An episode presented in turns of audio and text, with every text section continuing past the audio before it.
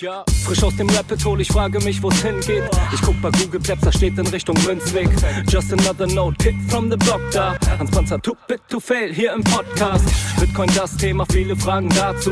Antwortengeber namens Markus und Manu.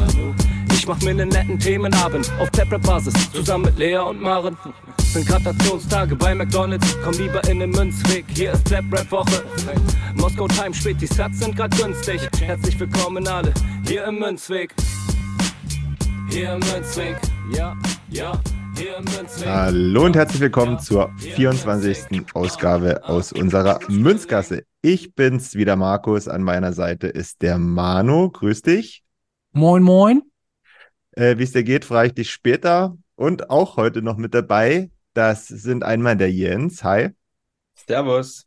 und der Jordi, aka 4 plus 17. Wer kennt ihn Moin, nicht? moin, genau. Hi. Ja, das zweite Mal schon in der Münzgasse dabei, Jordi. Genau. Erste Folge Geburtstag mit den Solominern und jetzt einmal ein ganz anderes Thema. Und zwar, ich weiß nicht, Thema wurde noch nicht gesagt, Thema Schule, richtig? Ja, ja, genau, das, äh, da wollen wir jetzt gleich noch hinkommen. Also bleibt alle dran, das wird super spannend. Es wird um das Thema Bitcoin und Schule gehen. Aber bevor wir natürlich das ganze Thema aufrollen, äh, schaffen wir uns erstmal eine gemütliche Atmosphäre, kommen wir an, setzen uns auf die Couch, hören gemütlich zu und vor allen Dingen stellen wir erst nochmal unsere Gäste richtig vor. Ich würde mal anfangen mit Jens, weil Jens, du bist noch äh, komplett unbekannt, würde ich sagen, im Podcast, Podcast-Space zumindest. Stell dich doch mal vor und ja, sag, was du zu dir erzählen möchtest. Ja, gut. Ähm, an meinem Servus erkennt man vielleicht auch leicht, dass ich aus Bayern bin. Also mein Name ist Jens Wegmann. Ich bin 31 Jahre alt und komme aus der nördlichen Oberpfalz, aus einem sehr kleinen Kaff in Bayern.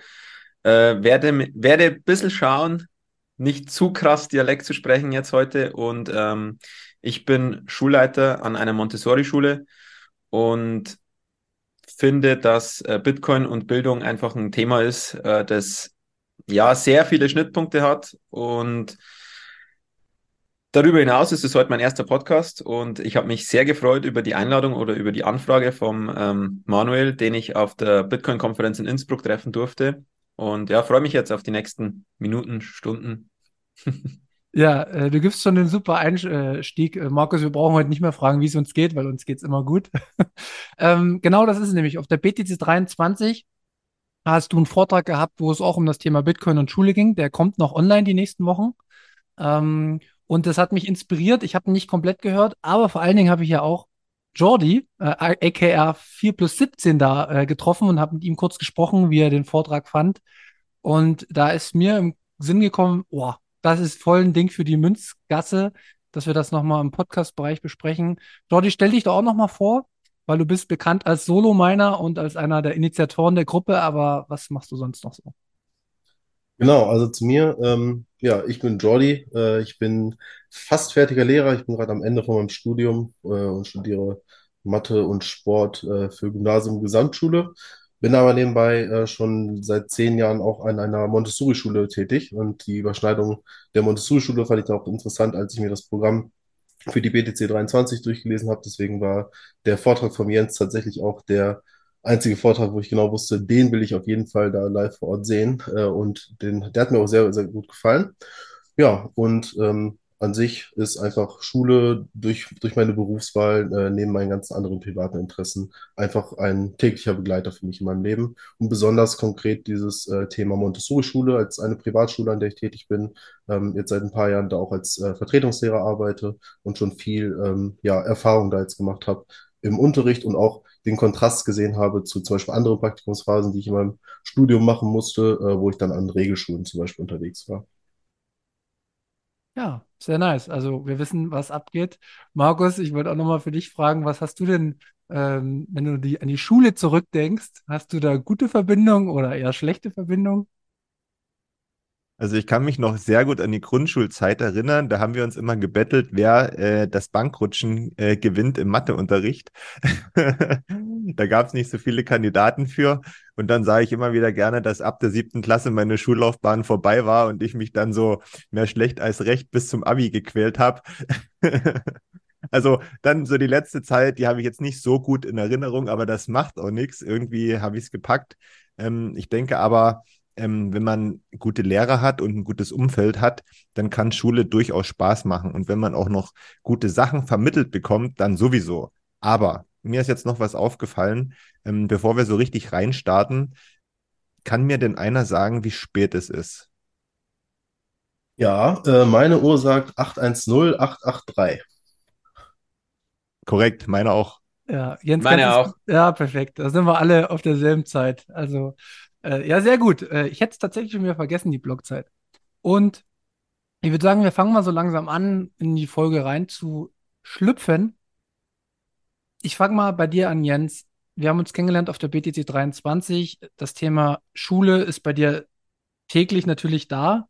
Aber was ist denn grundsätzlich Bitcoin für dich und was hat denn Bitcoin für dich auf den Blick, vielleicht auch Schule, geändert? Also, dass du einen groben Überblick machst, was Bitcoin sozusagen mit dir gemacht hat oder wie Bitcoin, wie stehst du zu Bitcoin? Ähm, das ist eine sehr gute und eine sehr umfassende Frage. Ich versuche es ähm, kurz und knapp zu beantworten. Also grundsätzlich ist Bitcoin für mich ein extrem mächtiges Tool. Bitcoin ist für mich ähm, nicht nur Persönlichkeitsentwicklung, es ist Selbstermächtigung und vor allem ist, bedeutet Bitcoin für mich Freiheit. Ich würde sagen, Bitcoin deckt sich sehr weit oder sehr stark mit meinen Werten, die ich im Leben ähm, für wichtig erachte, für mein persönliches Leben, was eben unter anderem Eigenverantwortung, ähm, Freiheit, Unabhängigkeit ist. Und da ist Bitcoin für mich ein sehr mächtiges Tool. Und ja, es hat mich jetzt auf meiner Reise begleitet es mich schon einige Jahre und je tiefer man in, wie man eben so schön sagt, in das Rabbit Hole ähm, absteigt, desto mehr weiß man eigentlich, oh, da gibt's noch so viele Abzweigungen und da gibt's noch so viel mehr und das ist so ein nie endender Bereich und das kann man eigentlich schön so die Analogie ähm, zum Leben spannen, wo sehr ähnlich ist. Also man kann einmal eintauchen, dann taucht man vielleicht in Spiritualität ein, dann irgendwann über Finanzthemen, dann, dann geht's um Gesundheit und das passt einfach alles schön zusammen und ich bin froh, dass mich da Bitcoin irgendwann während einer Shitcoin-Phase 2017, ähm, Grüße gehen raus an Ripple, äh, ja, dass ich da auch Kontakt mit Bitcoin hatte. Ja, und äh, Jordi, dir ja auch noch äh, die Frage gestellt, was ist Bitcoin für dich? Was siehst du darin? Warum bist du da kleben geblieben? Hm, Ja, das ist immer schwierig zu beantworten. Ich habe mir das auch schon in der Vergangenheit, vor allem wenn ich die Der Weg-Folgen gehört habe, häufig gedacht, so, ja, wie würde ich das für mich beantworten? Hm, Die beste Antwort, die auch für mich zutrifft, die ich mal gehört habe, ich glaube, das habe ich mal irgendwo vom Gigi gehört. Bitcoin ist zu schön, um wahr zu sein. Das ist so, finde ich, irgendwie so, so treffend, weil es ist halt wahr, es gibt es, das wissen wir alle, äh, die hier den Podcast hören. Und ähm, die Eigenschaften, die auch alle mit dazukommen, wenn, vor allem, wenn man das anderen Leuten versucht zu erzählen, zu erklären, dann wirkt es immer zu schön, um wahr zu sein. Dementsprechend glauben, glaubt erstmal niemand, dass das Ganze ja so toll und schön ist, äh, wie man es versucht zu erzählen. Ähm, aber darüber hinaus ist Bitcoin für mich von den, von den Werten her einfach das, ähm, ja, was auch zum Beispiel unter anderem durch die, durch die Montessori-Pädagogik, da gehen wir bestimmt auch nochmal drauf ein, ähm, viel vermittelt wird, und zwar einfach Freiheit, Unabhängigkeit und so Selbstbestimmtheit. Und das sind so für mich die wichtigsten Werte, die äh, dort einfach einhergehen und die finde ich auch generell in allen anderen äh, Bereichen des Lebens meiner Meinung nach deutlich mehr Platz finden sollten. Du hast, du hast das ja jetzt gerade schon ein bisschen verglichen, Montessori, Bitcoin, verschiedene Werte, die übereinstimmen. Meine Frage, wenn wir jetzt so ganz, ganz, ganz langsam mal ins Thema kommen, wäre nämlich zum Einstieg mal gewesen, wie kann man denn Bitcoin und das Thema Schule ganz allgemein verknüpfen? Weil ich kenne es ja von mir selbst, Manu kennt es auch und ihr sicherlich auch zu 100 Prozent. Bitcoin verändert einen ja so ein bisschen, ne? Und Bitcoin macht auch im Kopf ganz neue Türen und Wege auf. Und wenn man die einmal so dann beschreitet und dann so plötzlich in dieses Schulleben reinfällt, was ja doch irgendwie meiner Meinung nach starr ist, ja, und was jetzt nicht so ähm, vielleicht alternativ ist. Montessori, ja, aber so insgesamt. Wie konntet ihr das für euch so vereinbaren mit diesen neuen Erkenntnissen, die Bitcoin gebracht hat? Eigentlich ist es so, dass, dass so, was deine Frage jetzt am Ende war, das, das ist eigentlich schon auch die Antwort. Also wie kann man es denn vereinbaren? Ähm, ich finde, es geht sehr gut mit Montessori, weil sich die Werte extrem decken und dann ähm, Werte, wie es auch der Jordi schon gesagt hat, mit Eigenverantwortung, Unabhängigkeit, Selbstständigkeit. Das ist alles, was auch irgendwann früher oder später im Bitcoin-Space auf einen trifft. Sicher kann man im Bitcoin-Space sein und sein, seine äh, Coins auf ähm, Binance haben oder man kann irgendeine ähm, Custodial Wallet benutzen. Ähm, aber irgendwann, wenn man noch tiefer reingeht und wenn, wenn einem verschiedene, wenn man eben noch einen Abzweig im Kaninchenbau in die Richtung nimmt und so, dann kommt man irgendwann drauf, aha, vielleicht sollte ich eine Node laufen lassen. Aha, ich bin ja selbstverantwortlich. Wenn ich jetzt da eine falsche Zahl eingebe, dann kann die Transaktion irgendwo hingehen. Und das ist ja quasi Eigenverantwortung und also die in ultimativer Form. Und das finde ich eigentlich so spannend, weil eben das mit meinen persönlichen Werten einhergeht. Und ähnlich ist es jetzt, also jetzt spanne ich mal den Bogen und fange an von der normalen Schule, weil dort ist es genau das, genau umgekehrt. In der normalen Schule hast du so gut wie gar keine Eigenverantwortung. Ähm, es wird einem inne, immer hinterhergelaufen und ich kann mich noch an meine Schulzeit erinnern. Ähm, ich war jetzt nicht super, ich war jetzt nicht super vorbildlich, ich war jetzt nicht super, ähm, dass ich da, dass ich eine Katastrophe war. Ich war jetzt so mittendrin, habe mein Zeug gemacht und wollte möglichst wenig mit Schule zu tun haben. Ähm, andere hingegen, die Lehrer sind denen hinterhergelaufen wegen irgendwelchen Formularen, da muss man noch einen Elternbrief abgeben und da wird dir sowas von hinterhergelaufen, jeden Tag aufs Neue und da hat es mit Eigenverantwortung nichts zu tun.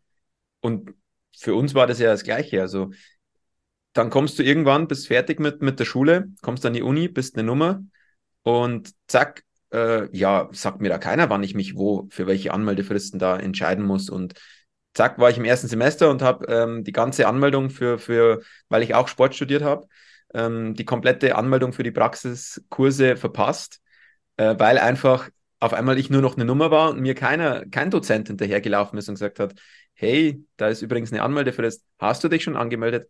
Hallo und so weiter und so fort. Und ähm, das ist in einer normalen Schule so ein schönes Beispiel, wie wenig Eigenverantwortung eigentlich jetzt im wirklichen Sinne stattfindet und umgekehrt ist es so, dass ich jetzt bei mir an der Schule und insgesamt ähm, nach ähm, Montessori Eigenverantwortung schon ein Thema ist. Also da kann ich schon sagen, hey, du bist für dich verantwortlich. Wenn du das machst, mach's. Wenn du es nicht machst, ab einem gewissen Alter ist es dein Problem. Sicher braucht jemand, der in die erste Klasse geht, noch mehr Unterstützung und noch mehr Leitlinien und noch mehr einfach Begleitung.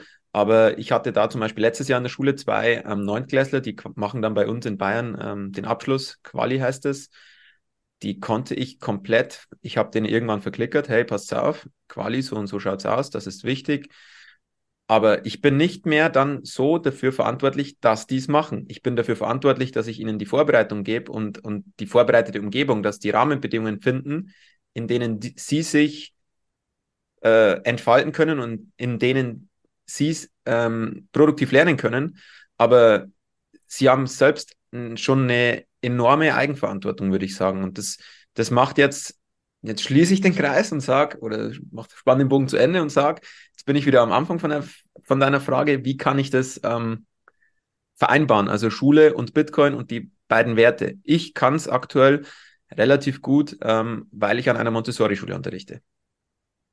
Sehr gut. Montessori äh, da werden wir auch nochmal tiefer reingehen ähm, im Laufe der Folge, was das genau bedeutet, weil ich denke, es ist sehr spannend. Ich habe da auch ein paar Bezugspunkte, die, äh, man glaubt es nicht, aber ich habe mein Fachabi für Soziales gemacht und da war in Psychologie und Pädagogik war das auch immer ganz weit verbreitet, die Montessori-Schule. Aber ich würde nochmal, äh, Jordi, dich fragen, wie siehst du denn den aktuellen Zustand, den Ist-Zustand des Bildungssystems, wenn man es mal am Großen betrachtet. Also wie sind unsere Schulen auf staatlicher Ebene aufgebaut? Äh, wie, was würdest du für eine Note verteilen? Und du hattest Montessori auch schon angesprochen. Ähm, arbeitest jetzt, glaube ich, auch in der Montessori-Schule oder bist jetzt kurz davor, bist fertig mit deinem. Du hast ja auch den Einblick gehabt mit äh, Praktika. Was ist dein Take dazu? Wie schätzt du die Sache ein? Hm, Insgesamt ist mein Take auf jeden Fall, dass äh, ich das Schulsystem in Deutschland äh, ziemlich schlecht bewerten würde. Wenn ich jetzt eine Note geben müsste, wäre es im allerbesten Fall eine 4, aller, im allerbesten Fall für mich ausreichend. Hm, das ist jetzt aber nichts nur, was, glaube ich, jetzt ich oder andere Mitstudierende von mir so sehen, sondern auch bei mir im Studium. Also ich stecke halt gerade, wie gesagt, noch im Studium, bin da gerade ganz am Ende. Ähm, da höre ich es auch oft in den Bildungswissenschaften. Da sind auch die Dozierenden, denen ist auch zum Beispiel ziemlich klar, dass unser Schulsystem nicht gut funktioniert und die berichten auch, wenn sie zum Beispiel auf irgendwelchen internationalen Tagungen sind, dass auch aus dem Ausland, ähm, ich sag mal, da eher das deutsche Schulsystem belächelt wird. Es wird einfach sehr früh ähm, separiert. Es wird nach der Grundschule wird man direkt äh, quasi in eine Schublade gesteckt und kommt dann auf äh, jeweils eine andere Schulform ähm, und hat dann auch sehr wenig Möglichkeiten oder auf jeden Fall ist es sehr schwierig danach noch irgendwie von den Schulformen äh, irgendwie auch bei eine andere zu wechseln. Die Möglichkeiten gibt es auf jeden Fall. Auch mein Bruder zum Beispiel ähm, hatte eine Lehrerin in der Grundschule, ähm, die einfach die ganze Klasse quasi zur Realschule geschickt hat. Da hat nur eine Person aus der ganzen Klasse eine Gymnasialempfehlung bekommen und einige zum Beispiel aus der Klasse haben dann im Nachhinein den, den Schritt, äh, den Wechsel aufs Gymnasium noch gemacht, aber mussten da wirklich äh, aktiv was für machen und hart für kämpfen, sage ich mal.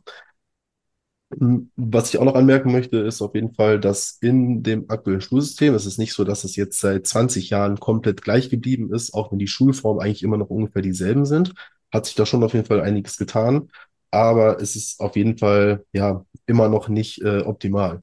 Also zum Beispiel hat sich in den Lehrplänen auf jeden Fall auch viel getan, dass die Lehrpläne sehr viel kompetenzorientierter ähm, ausgerichtet sind, dass nicht unbedingt da drin steht, äh, dass jetzt, weiß nicht, Beispiel auf Sport, da muss jetzt, steht jetzt nicht drin, in der siebten Klasse wird der Korbleger Basketball geübt, sondern ähm, man hat verschiedene Kompetenzen, die man dann mit Inhalten verknüpfen kann. Und diese Richtung, die gibt auf jeden Fall Lehrkräften viele Möglichkeiten, ähm, selbstständig den Unterricht so ein bisschen zu gestalten und einfach diese ganze Methodik, äh, wie man zu den Kompetenzen hinkommt, äh, anzupassen. Und so gibt es da manche Lehrer, die beim klassischen Frontalunterricht bleiben, aber andere Lehrerinnen und Lehrer, die dann vielleicht auch ähm, ja so ein bisschen herausstechen und das Ganze nicht so machen wie äh, der Rest der breiten Masse. Ich würde da direkt einhaken und würde dir auf jeden Fall recht geben, ähm, das mit den Lehrplänen. Ähm, und es ist sehr viel Kompetenzorientierung ähm, schon äh, passiert in den Lehrplänen. Äh, ich sehe es dann immer kritisch, wenn es darum geht, äh, diese Kompetenzen und diese ganzen schönen Dinge, die im Lehrplan drinstehen. Da steht zum Beispiel, also im bayerischen Lehrplan, das ist jetzt der Lehrplan, mit dem ich mehr zu tun habe, äh, steht zum Beispiel drin, ähm, wir, wir sollen die Kinder zu mündigen und selbstständigen, kritischen Bürgern erziehen. Und dann schaue ich halt, äh, was wir jetzt aktuell für eine Zeit erleben und wie kritisch und wie selbstständig die Menschen sind. Äh, und dann denke ich mir, hm. Und ich glaube auch nicht, dass es daran liegt, dass jetzt die Lehrpläne oder so schlecht sind, sondern es, es, es liegt eher an der so extrem veralteten Struktur von Schule, die 45-Minuten-Takt, ähm, wenn die Pause gongt, äh, ist Pause, wenn es dann wieder weitergeht, dann geht es weiter. Und wenn ich gerade mit dem Unterricht nicht fertig bin, dann kommt einfach der nächste Lehrer, es wird das nächste Fach durchgepeitscht. Und das ist genauso dieses Problem, wo ich sage, okay, jetzt kann ich kompetenzorientiert eigentlich arbeiten, aber dieses enge Korsett, in das ich gespannt bin als Lehrkraft, das, das sind so, entweder, so ist meine Erfahrung immer, geht man dann dran kaputt und brennt aus. Man kann die Statistiken anschauen, wie viele Lehrer ähm, Burnout und was weiß ich alles haben. Oder man wird abgeschliffen und sagt, ja gut, dann mache ich es halt so, wie alle anderen schon vorher immer auch gemacht haben, weil sonst gehe ich ja kaputt dran. Und das sind eher die Rahmenbedingungen mit Schulpflicht, mit äh, von da und da ist die und die Stunde und das und das hat zu erfüllt werden. Äh, das sind eher die Sachen, wo ich sage, an dem hapert und nicht, dass der Lehrplan jetzt von den Kompetenzen her nicht stimmen würde. Also da gebe ich dir auf jeden Fall recht. Ich meine, man kann sich ja auch in der Politik anschauen. Ich glaube, das Thema Bildung, das ist seit, seitdem ich mich dafür interessiere, immer wieder steht das im Fokus. Es wird immer wieder verlangt, das zu ändern. Aber habt ihr eine Ahnung, warum es gefühlt, du hättest jetzt die Note 4 gegeben, es gibt andere, die es vielleicht noch schlechter bewerten, bei der PISA-Studie oder bei anderen Tests. Und man merkt es ja auch im internationalen Vergleich, wenn es um Mathe oder weiß ich was für äh, Fähigkeiten geht, schneiden wir nicht mehr so gut ab. Meint ihr, das ist ein, also woher kommt das Problem, weil es ja eigentlich offensichtlich ist? Also ich könnte jetzt, ähm, also ich kann es mir immer nicht anders vorstellen und es ist, sind selten die Lehrer, weil es entscheiden sich ganz viele Lehrer dazu oder auch Lehrerinnen ähm, dazu, den Job zu machen, weil denen das gefällt, weil die das aus purer Leidenschaft und mit Herzblut machen. Und dann starten die in den Job rein, sind richtig gehypt, haben richtig Bock mit der Klasse zu arbeiten. Und irgendwann, wie ich es eben schon erwähnt habe, schleifen die sich ab, weil die dann entweder auf eine Vorgesetzte treffen, die das vielleicht ähm, so nicht mehr gut heißt, weil die vom alten Eisen ist, wie man so schön sagt. Ähm, und mein Take darauf ist immer so plakativ und ein bisschen provokativ. Ich sage immer, es liegt auf der Hand. Die Lehrer wissen es, dass im Schulsystem was nicht stimmt.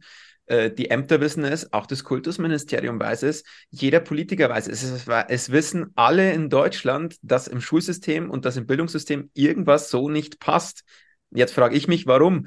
Und die einzige Antwort, die ich für mich darauf gefunden habe, ist, ja, das ist gewollt so, das ist bewusst so, dass wir, dass wir dahin erzogen und dahin trainiert werden, dass sich auf jeden Fall nichts ändert und dass wir keine eigenständigen und selbstständigen Menschen bekommen, sondern dass wir möglichst in der Abhängigkeit bleiben. Und das ist meine, meine, ja, meine favorisierte Verschwörungstheorie dazu, sage ich jetzt mal.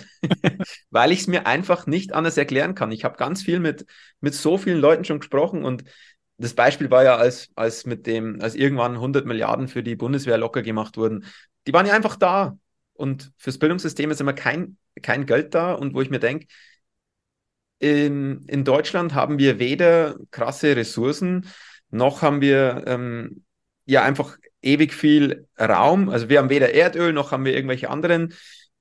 Wir haben relativ hohe Löhne. Wir müssen halt schauen, dass wir eigentlich das einzige, also den einzigen Rohstoff, den wir haben und für den wir auch in der Welt auch bekannt sind, ist unser, unser Kopf, unser Know-how und unser Wissen und unsere Kinder in dem Fall. Und das sage ich auch immer ganz oft auf Vorträgen, dass die eigentlich das unser wertvollster Rohstoff sind. Und wenn ich mir das jetzt von der, wenn ich mir das jetzt von weiter weg mal betrachte, dann müsste ich doch eigentlich schauen, hey, ich hau alles, was ich irgendwo an, an Steuern, ist eh wieder ein anderes Thema, alles, was ich generiere, hau ich in die Bildung rein, damit ich richtig, richtig geile Menschen bekomme. Weil aus diesen geilen Menschen wird dann sicherlich, was weiß ich, irgendein German Silicon Valley oder whatever, die einfach die Welt voranbringen und dann gleichzeitig wieder Wohlstand generieren. Und das ist so dieser Take, den ich drauf habe. Und mit jedem, den ich spreche, ja, 100 Milliarden für die Bundeswehr, hm, okay, huh. warum haue ich die 100 Milliarden nicht in die Bildung? Ich meine, das ist jetzt natürlich sehr vereinfacht und alles, aber das verstehen sehr viele Menschen nicht. Ich finde das gerade krass, ne? Also man könnte ja jetzt sagen, okay, wenn du jetzt jemand wärst, ich bringe gern mein liebstes Beispiel, du sitzt da in deinem Verschwörungszimmer, ne, auf dem Thron, schwingst dein Zepter und haust da irgendwelche Floskeln raus, da könnte man sagen, ja, okay, der hat einen an der Waffel, ne? Aber ähm, du bist jetzt Lehrer, du, du leitest eine Schule und ähm, du sagst das ganz selbstbewusst und offensiv, dass das gewollt ist, dass da in diesem äh, Bildungsschulsystem äh, absichtlich nichts vorangeht. Diese Meinung wirst du ja wahrscheinlich nicht exklusiv haben. Dringt denn diese Meinung denn nicht mal dahin durch, wo sie dann an der richtigen Adresse ist? Oder wie kommt das denn? Weil ihr seid ja dann wenn ich das so dann schlussfolgere, eigentlich total machtlos. Und irgendwann, wenn man aber machtlos ist, ja, äh, und aber diesen, diesen offensichtlichen Fehler erkannt hat, dann, dann setzt doch irgendwie so eine Art Resignation ein oder Frust. Also so könnte ich mir das doch vorstellen, ne? Ähm, das ist auch genau das, was passiert. Ich würde gerne meine Aussage ein bisschen relativieren. Also es ist nicht so, dass ich sage, hey, ist, und ich möchte auch an dieser Stelle auch gleichzeitig sagen, ähm, ganz viele Lehrer ähm, machen einen mega guten Job und die haben wirklich einen Einfluss auf Kinder und einen wirklich positiven Einfluss. Die leben Kindern etwas vor, wo man sagen kann, hey cool, ich bin halt nur der Meinung, bei mir war es ja ähnlich. Also ich hatte teilweise ähm, wenn du in Sport eine Klasse zwei Stunden in der Woche hast, dann lernst du die nicht so kennen wie der Klassenlehrer. Und wenn du nur als Vertretung eingesetzt bist, was ich auch eine Zeit lang war, im staatlichen System, dann hast du nicht diese Infos, nicht die viele Zeit mit ihnen. Und meiner Erfahrung nach war es auch da schon so, boah, warum gehen sie, warum müssen sie schon wieder gehen, äh, es war so cool mit ihnen und so weiter. Also eine Lehrerpersönlichkeit macht extrem viel aus und kann auch im staatlichen System schon echt viel bewirken. Aber ich bin halt irgendwann dann relativ schnell, weil ich bin jetzt 31, also ich habe das jetzt nicht erst mit 40, 50 so ein bisschen gemerkt, ähm, da drauf kommen, dass ich sage, hey, ich kann zwar in diesem System, aber das ganze System, also der, wie, wie, wie man so schön sagt, der Fisch stinkt vom Kopf her. Und wenn ich in solche Systeme reingedrückt, reingepresst werde, dann kann ich zwar immer noch in meinem kleinen Rahmen so ein bisschen das vermitteln, was ich vermitteln möchte, aber es fehlt, fehlt so ein bisschen die Freiheit. Und dann passiert das, wie du sagst, viele resignieren oder spielen halt das Spiel mit, weil, und den Spruch sage ich auch echt oft, der Staat zieht dir einen Mantel an, aber der ist warm, was bedeutet, du wirst gut versorgt natürlich. Ja. Ja, äh, super gute Takes. Ich glaube, wir kommen dann auch nochmal zu Bitcoin, zu ähm, ja, Sphären, die man auch in anderen Bereichen sieht, die man vielleicht sogar auf die Bildung auch überstippen kann. Aber Dodi, wie wird deine Meinung nochmal interessieren? Siehst du es ähnlich? Du hast, glaube ich, vor nicht allzu langer Zeit auch an einer ähm, ganz normalen Schule dein Praktikum gehabt. Wie hast du das empfunden? Wie siehst du die Gesamtlage? Hm, also ich sehe sehr, sehr vieles davon sehr ähnlich. Ich finde zum einen, und das ist auch ein Take, den sage ich schon seit Jahren, auch wenn ich äh, mit äh, Freunden und Bekannten rede, ich finde, Schule ist, äh, so wie sie aktuell ist, extrem lehrerabhängig. Also es kommt einfach immer sehr darauf an, was hat man für Lehrerinnen und Lehrer. Ich habe zum Beispiel mein, äh, zwei kleine Geschwister, die auf derselben Schule gewesen sind wie ich. Und wir haben teilweise ganz unterschiedliche Erfahrungen gemacht. Ich hatte in meiner Schullaufbahn insgesamt sehr viel Glück mit meinen Lehrern und hatte da Lehrer dabei, wo ich echt sagen würde, jetzt auch rückblickend, das waren richtig, richtig gute Lehrer. Und wenn ich drüber nachdenke, warum das gute Lehrer waren, dann war es einfach, weil sie Raum auch für, für Selbstbestimmung auch gewissermaßen gelassen haben. Da ging es nicht nur darum, ja, jetzt hier 45 Minuten ähm, arbeite ich hier das ab, was ich hier machen muss, ähm, sondern da hat, hat man auch als äh, Schüler ein bisschen ja das Gefühl gehabt, zumindest, dass man da irgendwie noch selbst mit äh, Einfluss auf den Unterricht nehmen kann, den Unterricht ein bisschen lenken kann. Ähm, was ich da auch noch äh, sagen wollte, ähm, den Punkt, den Jens eben gesagt hat, dass ähm, die durch die Kernlehrpläne, was wir vorhin auch angesprochen haben, ähm, schon ein gewisser Spielraum für die Lehrerinnen und Lehrer mit dazukommt. Aber das ist es halt auch. Es kommt Spielraum für die Lehrerinnen und Lehrer hinzu und das ändert nichts großartig an den, an der Selbstbestimmung der, der Schülerinnen und Schüler, weil das immer noch sehr darauf ankommt, äh, wie jetzt äh, eine Lehrkraft das Ganze in den Unterricht integriert. Und nur weil die Ker äh, Kernlehrpläne jetzt, ja, ich sag mal, umformuliert worden sind, ähm, ist das Konzept von um 7.50 Uhr hast du Mathematikunterricht, um 8.30 Uhr hast du den anderen Unterricht. Das Konzept ist dadurch ja nicht weg. Und ich glaube, das Ganze zu ändern, so wie es gerade ist, ist auch super schwierig. Max hat es auch eben angesprochen, dass ähm, ja die Frage auch ist, okay, es ist ja irgendwie allen bewusst, aber ähm, man hat doch dann irgendwie auch den Drang danach, irgendwie was zu ändern.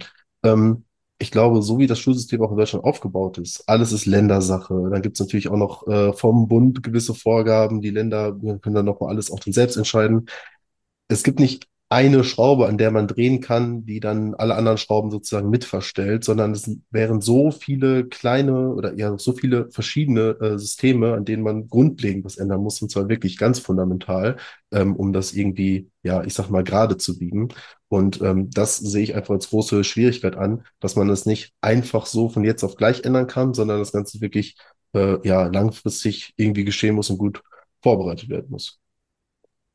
Und ich auch da noch ergänzen möchte, dass ähm, Schulentwicklung ein Prozess ist, der super, super langsam geht. Und wir, ich weiß kaum, wie es in anderen Ländern ist, aber bei uns ist es so, es dauert einfach seine Zeit. Es gibt immer wieder kleine Initiativen, wie Schule besser gelingen kann und so weiter.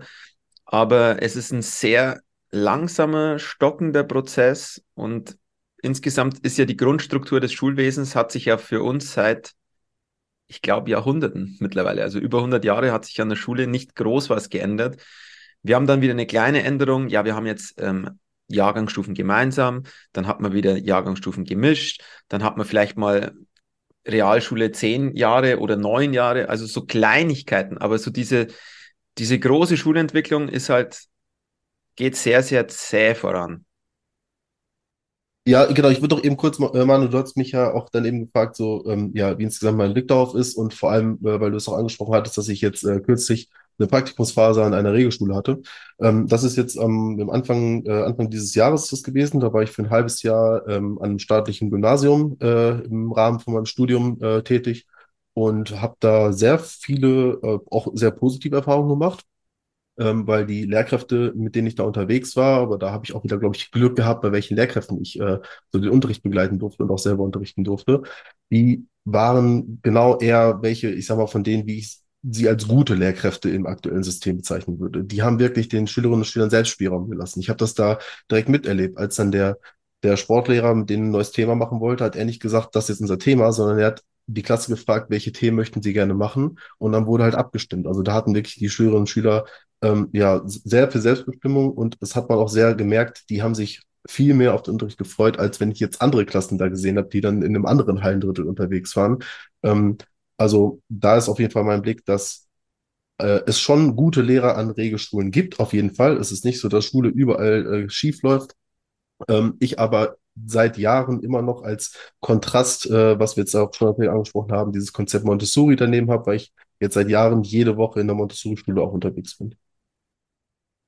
Ähm, ich wollte da gleich noch, also ich bringe da den, den Begriff mal ähm, Scheindemokratie. Sicher kann der Lehrer sagen, ja, wir stimmen, stimmen jetzt mal ab. Und ich möchte einfach diesen, wie sagt man, ähm, den Diaboli, ihr wisst schon, äh, spielen, Advocatus Diaboli oder so was bedeutet, ich kann zwar schon die abstimmen lassen, aber das Grundkonstrukt ist noch so festgezurrt und festgezerrt, dass ich halt dann, hm, ich kann mich dann oft zwischen Pest und Cholera entscheiden. Also jetzt natürlich überspitzt formuliert. Ähm, und es wäre schon gut, und das gehen wir ja eh auch d'accord, dass wir mehr Selbstbestimmung, mehr Freiheit auch in der Schule gern hätten. Deswegen würde ich jetzt gern mal den Übergang machen. Ihr seid jetzt, oder du bist jetzt äh, ja, Schulleiter von der Montessori-Schule. Was wird denn da jetzt aktuell schon besser gemacht? Und ähm, wie sind, was bedeutet das denn eigentlich? Also, dass du mal grundlegend kurz Montessori erklärst oder Jordi, das kannst du auch machen, wer von euch will. Und dass wir dann mal hinkommen, wie kann Bitcoin in dem Bezug oder wie wird Bitcoin überhaupt in den Bezug von euch mit eingepflegt? Kann es überhaupt eingepflegt werden? Und, und wann macht es Sinn? Also da kommen dann ganz, ganz viele Fragen noch, die wir haben. Äh, das wäre so ein bisschen, äh, würde mich auf jeden Fall total interessieren. Gut, ich würde einfach mal anfangen, weil das sind sehr viele Fragen. Ich würde einfach mal anfangen, einen Kurzüberblick ähm, zu Montessori zu geben. Ähm, und da kannst du mich ja dann ergänzen, Jordi. Ähm, Montessori ist, ähm, war eine italienische Ärztin, die einfach viel durch Beobachtung und viel durch ihre eigene Arbeit mit Kindern ähm, ein Konzept und verschiedene Punkte entwickelt hat, wo sie sagt, ähm, so ist, so kann Lernen gelingen. Und ich meine, das ist schon auch Jahrzehnte her und es hat aber ähm, so viel Gültigkeit wie noch nie zuvor. Also es geht ganz viel um, um Selbstbestimmung, um ähm, ein wichtiges Konzept ist zum Beispiel die Freiarbeit, also dass die Kinder wirklich Stunden im Stundenplan vorfinden, in denen drin steht Freiarbeit. Und da darf sich das Kind selbst entscheiden, mit was es sich, wie lange und mit wem beschäftigt. Und auf die Art und Weise kann eben der ganzen Freiheit und Selbstbestimmung viel mehr gerecht werden, als jetzt in einem staatlichen System oftmals der Fall ist, weil ich einfach andere Strukturen habe. Ähm, ich würde auch sagen, Montessori ist auch mehr Lernen mit allen Sinnen, weil es gibt zum Beispiel ähm, Montessori-Material. Also wer sich gar nicht auskennt, Montessori ist eher so der berühmte Leitsatz, ähm, fasst Montessori sehr gut zusammen. Das ist, hilf mir es selbst zu tun. Also wir als Lehrkräfte sind bei Montessori nicht der, äh, die, die vorne stehen und ähm, eine, eine Show aufziehen und äh, ja, die Kinder bespaßen, sage ich jetzt mal auch wieder so ein bisschen äh, plakativ, sondern wir sind mehr als Lernbegleiter in einer Rolle des Lernbegleiters die die Kinder an die Hand nehmen, aber den Weg gehen sie selber. So, Jordi, vielleicht kannst du noch was ergänzen, irgendwas Wichtiges. Mhm. Also die wichtigsten Sachen sind auf jeden Fall alle drin gewesen. Was ich häufig immer höre, wenn ich das zum Beispiel auch Freunden oder Bekannten erzähle, die einfach nicht Pädagogik in der Schule hatten und einfach noch nie was von, von Montessori-Pädagogik äh, gehört haben, ähm, da höre ich immer oft, ja, aber wenn sie sich halt selber aussuchen, was sie machen, dann machen die doch gar nichts oder dann klappt das doch nicht. Und ähm, was halt auch in der ähm, ja, Montessori-Pädagogik so, ein, so, ein Grund, so eine Grundannahme ist, die halt äh, ja auch jetzt über die letzten Jahre sehr viel festgestellt werden konnte und bestätigt werden konnte. Ich glaube, die Montessori-Pädagogik ist von Anfang des 20. Jahrhunderts, also sie ist schon, gibt es schon sehr, sehr lange. Und zwar ist das, äh, dass in allen Kindern eine gewisse Neugier und äh, der Drang zum Entdecken halt drinsteckt. Äh, die Kinder, die man sich so vorstellt, die dann in der achten Klasse in der Schule sitzen und keine Lust auf Schule haben, dann da liegt das nicht daran, dass sie nichts lernen wollen, sondern dass sie jetzt über die letzten acht Jahre Schule dann schon einfach, ja, ich sag mal, was anderes dann antrainiert bekommen haben. Wenn ich jetzt aber zum Beispiel, ähm, also ich an der Montessori-Schule, wo ich bin, das ist eine Grundschule, wir haben nur Erst- bis Viertklässler, die aber gemischt in Klassen sind. Also in jeder Klasse gibt es Erst- bis Viertklässler drin. Und in der Freiarbeit sitzt dann halt auch mal ein Erstklässler neben einer Viertklässlerin. Und wenn dann zum Beispiel eine Frage ist, dann wird nicht immer unbedingt sofort ein Erwachsener angesprochen, sondern vielleicht mal einfach jemand Älteres, äh, dem man das auch fragen kann. Und ähm, genau, was ich auf jeden Fall da merke, ist, dass äh, wenn von Anfang an dieses, die Selbstständigkeit beim Lernen vorhanden ist, dann klappt das auch langfristig gesehen. Wenn natürlich man es erst anders ja, gewohnt ist und dann selbstbestimmt lernen soll, dann kann man das nicht, weil man das nie, ja, weil es nie erlernt hat. Und es gibt ja sogar auch äh, Montessori-Kindergärten, wo dann auch schon vorbereitet wird, ähm, was jetzt halt erstmal nichts mit Schule zu tun hat, aber wenn man halt auch von einer, von einem Montessori-Kindergarten äh, wo auf eine Montessori-Schule danach wechselt, dann klappt es natürlich meiner Meinung nach noch umso besser direkt von Anfang an, dass ein Kind sich einfach wirklich selber aussuchen kann, wann es was mit wem wie lernt. Genau.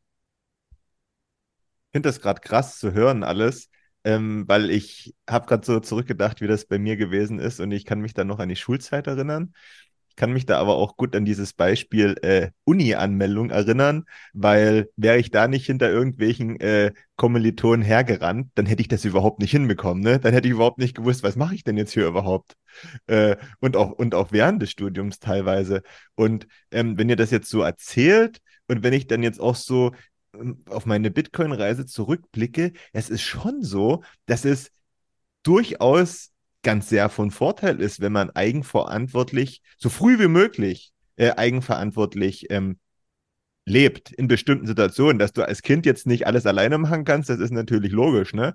Aber dass du gerade in der Schule, ähm, Jordi, das ist auch ein gutes Beispiel, was du gerade gesagt hast, dass halt ein Erstklässler einen Viertklässler fragt, das stärkt ja nicht nur die Eigenverantwortung, sondern auch die Kommunikation und sage ich mal auch so dieses, dieses Miteinander und, und man kommt, bekommt auch so eine innere Stärke dadurch. Also ich finde, da ist schon sehr äh, vorteilhaft dieses Konzept, ob das jetzt Montessori heißen muss oder ob das auch anders heißen kann, ne? dass man das auch äh, in das normale Schulsystem äh, integrieren kann. Das sei jetzt mal dahingestellt, aber auf alle Fälle muss es viel mehr in diese Richtung gehen. Aber haben wir ja gehört, wahrscheinlich ist das nicht ganz so gewollt ich will jetzt noch mal so ein bisschen schon in Richtung Bitcoin gehen, weil das ist eine Sache, die ich auch gelernt habe. Also Schule war für mich so, ja, ich habe das irgendwie hingekriegt, aber es war halt nie Fokus für mich und gern war man da nicht. Aber ich habe bei Bitcoin gemerkt, wie viele Themengebiete sich aufgetan haben, wenn man seiner Neugier nachgeht. Also durch die einfängliche Neugier, ich möchte einfach mal wissen, was Finanzen sind und sowas, ich habe mich auf einmal mit Physik beschäftigt, ich habe mich mit Kryptographie beschäftigt, ich habe mich mit Philosophie beschäftigt und man hat halt so gesehen, diese anfängliche Neugier, die bringt einen manchmal auch so ganz krasse Wege, aber führt in letzter Instanz, das war so mein Schluss, zu allen anderen Themengebieten auch irgendwie. Und ich glaube, so wäre es im Leben ganz häufig. Du kannst neugierig sein in einem bestimmten Gebiet, weil deswegen wirst du jetzt wissen, wie du hüpfen kannst oder willst sportlich irgendwas machen. Und irgendwann denkst du dir, ja, aber warum fliege ich denn immer auf den Mund? Und dann kommst du zum Physik oder warum habe ich die Erdanziehungskraft? Und dass das dann ein natürlicher Prozess ist. Also Montessori klingt natürlich. Es klingt, wir gehen unseren eigenen Interessen nach und kommen automatisch mit allen Fächern, die wir jetzt in der Schule haben, würden wir, glaube ich, automatisch in Kontakt kommen. Ich würde da gern, ich würde da gern einhaken und sagen, ähm, das eine Wort, so ein Schlagwort, intrinsisch. Das passiert alles intrinsisch und da vergisst du die Zeit, da vergisst du äh, auf einmal ist es 3 Uhr nachts und denkst dir, oh, ich bin immer noch mit diesem Thema bei Bitcoin beschäftigt. Wow, was ist hier los? Und bei Montessori soll das halt auch ähm, gefördert werden, nennt sich dann Polarisation der Aufmerksamkeit. Ein Kind kann zum Beispiel den, äh, man weiß ja, Kinder in verschiedenen Phasen haben extremstes Potenzial, Sachen zu lernen. Und äh, das geht deswegen ganz gut mit diesem Intrinsischen einher. Und ähm, es geht zwar nicht immer in Montessori auch, weil auch wir haben natürlich Strukturen, sonst würde es ja gar nicht anders gehen, aber es geht doch deutlich besser als an, als an anderen Schulen meistens. Mhm, genau, und ähm, diesen Punkt, äh, das verknüpft auch so ein bisschen das, was jetzt ihr beiden gerade gesagt habt. Das konnte ich auf jeden Fall auch bei mir in meiner persönlichen Bitcoin-Reise sehr beobachten. Und zwar Mm, Ich bin so, ja, ab Ende 2020, Anfang 2021 so, so in diesen ganzen Space dazugekommen. War vorher da schon mal kurz dabei, aber dann wirklich auch, dass ich mich damit auseinandergesetzt habe. Und da war einfach, es gab sehr viele verschiedene Möglichkeiten, sich zu informieren. Und das ist auch bei Montessori so halt dann die Idee, wenn man mal so einen Klassenraum an der Montessori-Schule betritt, dann sieht man überall in der Regel offene Regale, wo das ganze Material, was verwendet werden kann, jetzt in meinem Fall von der Erst- bis Viertklässlern, da immer frei zur Verfügung steht, sodass alle Schülerinnen und Schüler sehen permanent dieses Material und können dann irgendwann selber entscheiden, jetzt gerade möchte ich mich mit diesem Material beschäftigen, jetzt nehme ich mir das selber, frage einmal, wie das Material funktioniert oder äh, lasse mir einmal irgendwie eine Einweisung in das Material geben, sodass ich dann selbstständig mit dem Material weiterarbeiten kann. Und das habe ich auch so bei mir auf jeden Fall gemerkt, dadurch, dass der, äh, vor allem der deutsche Bitcoin-Space mittlerweile so vielschichtig ist, hat man halt einfach die Möglichkeit, sich so ein bisschen, wenn man dann auch das zu dem Zeitpunkt möchte, sich dann die einzelnen Themen rauszupicken. Nicht jeder möchte sich am Anfang super intensiv mit dem Thema Mining beschäftigen. Bei mir zum Beispiel kam vor circa anderthalb Jahren dann irgendwann so die Affinität zum Thema Mining, aber ich konnte mir dann, als ich es wollte, als ich das wirklich, wie Jens das gerade gesagt hat, als meine intrinsische Motivation äh, mich dazu gebracht hat, konnte ich mir dann das passende Material dazu nehmen, mir dann die Podcasts dazu anhören, mir dann die Quellen dazu raussuchen, wann ich das wollte und nicht dann, wann das jemand anderes mir vorgibt. Und das ist einfach so ein bisschen das, was ich da auf meiner Bitcoin-Reise beobachten konnte, ist das, wie es, finde ich, in Montessori-Schulen sehr gut funktioniert. Ähm, auf jeden Fall konnte ich das an der Schule, wo ich bin, jetzt über viele Jahre so beobachten. Und ähm, ich kann mir auch schon vorstellen, dass man das Konzept irgendwie auch auf eine gewisse Art und Weise in das äh, ja, Regelschulenkonzept langfristig einbauen kann. Kommt auch tatsächlich immer öfter vor, dass auch an Regelschulen so gearbeitet wird. Es gibt zum Beispiel irgendeine Initiative, die nennt sich Friday, wo die Kinder ähm, zu Hause in Homeoffice dann irgendwie, also Homeoffice ist gut, gut gesagt, ähm, arbeiten können. Also es gibt eben schon immer wieder diese Ansätze und ähm, ich sage immer, das ist, äh, wir haben einen extremen Lehrermangel und es ist eigentlich zwangsläufig, muss es der Fall sein, dass die Kinder mehr wieder in die Eigenverantwortung kommen und in die Selbstständigkeit, weil gar nicht so viel Personal da ist. Und es liegt eigentlich auf der Hand, dass ich irgendwann in Richtung Montessori, wo die Kinder wirklich eigenverantwortlich und ähm, mit Lernbegleitern arbeiten, äh, würde für mich jetzt ähm, ein klarer Schritt auch in die Zukunft sein, wenn ich, wenn ich so drüber nachdenke. Das ist eigentlich ein logischer Step, sage ich jetzt mal. Was mir noch aufgefallen ist, ist mir gerade gekommen, äh, ich habe im Bitcoin Space und ich würde mich selbst fast auch dazu zählen, äh, sehr viele Leute kennengelernt, die so autodidaktisch arbeiten. Also die tatsächlich ähm, gar nicht aus, ich weiß gar nicht, wie man, wie, wie beschreibt man Autodidaktik? Naja, man lernt sich was selbst und äh, da wollte ich vorher noch ähm, äh, beim, bei Markus einhaken, als, als ähm, du davon gesprochen hast, mit dem erklärt es dann dem anderen und so weiter. Das gleiche ist ja, du kapierst es ja selber auch viel besser, wenn du auf einmal jemanden anderes Bitcoin erklären sollst. Zack, auf einmal hast du sogar noch was davon, weil du beim Erklären ja schon mitlernst. Und das ist auch genau das, was eben bei Montessori passiert. Und also sich das selbst aneignen und übers Erklären geht es dann nochmal eine, eine Stufe tiefer, das Verständnis dann.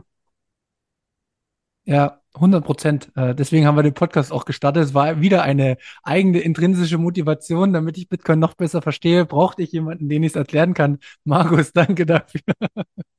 Aber ich würde jetzt, ja, oder Markus, oder wie siehst du es? Ich würde jetzt langsam mal so in Richtung gehen, weil wir sind ja im Bitcoin-Podcast. Ähm, wie bringt ihr das Thema Bitcoin in die Schule? Oder Markus, du hältst die Hand, sag weiter. Ich füge deinen Satz äh, zu Ende. Wie oder wann ist der richtige Zeitpunkt dafür, so ein bisschen das Thema, wenn es überhaupt geht, in die Schule zu bringen? Weil ich sage euch auch mal ein Beispiel. Ähm, bei der BTC 23 in Innsbruck sind ja auch einige Schulklassen da gewesen. Und ähm, wenn ich mir so die Vorträge angehört habe, sind auch ganz oft die Schüler eben da gewesen und ich habe die auch manchmal so ein bisschen beobachtet. Und da dachte ich mir so, naja, gut, ähm, warum sind die jetzt hier? Wurden die gezwungen? Weil äh, ihr macht alles, aber zuhören nicht. Und deswegen ist halt die Frage, wann ist so dieser Zeitpunkt dafür, dass man die Schüler irgendwie, ja, dafür interessiert bekommt? Ist eine gute Frage, wann der Zeitpunkt ist. Die kann ich so direkt nicht beantworten. Aber wie ich ähm, das Thema in die Schule bringe, ist direkt leider aktuell gar nicht. Ähm, an der Montessori-Schule, wo ich gerade bin, mache ich äh, Mathematik und Sport und aktuell noch Sachunterricht. Und ähm, im Thema Sa oder im Fach Sachunterricht habe ich auf jeden Fall vor, das Thema Geld noch mit reinzubringen, aber ohne dann konkret äh, direkt Bitcoin anzusprechen, weil ich auch ein bisschen glaube, dass bei, ja, okay, bei Viertklässlern würde ich sagen, ist vielleicht gerade das Alter, ähm, obwohl, obwohl das auf jeden Fall deutlich greifbarer ist und wo die es besser verstehen können, weil die ein bisschen mehr von dem ganzen, ich sag von der ganzen digitalen Welt verstehen, als jetzt ein Erst- oder Zweitklässler, würde ich sagen.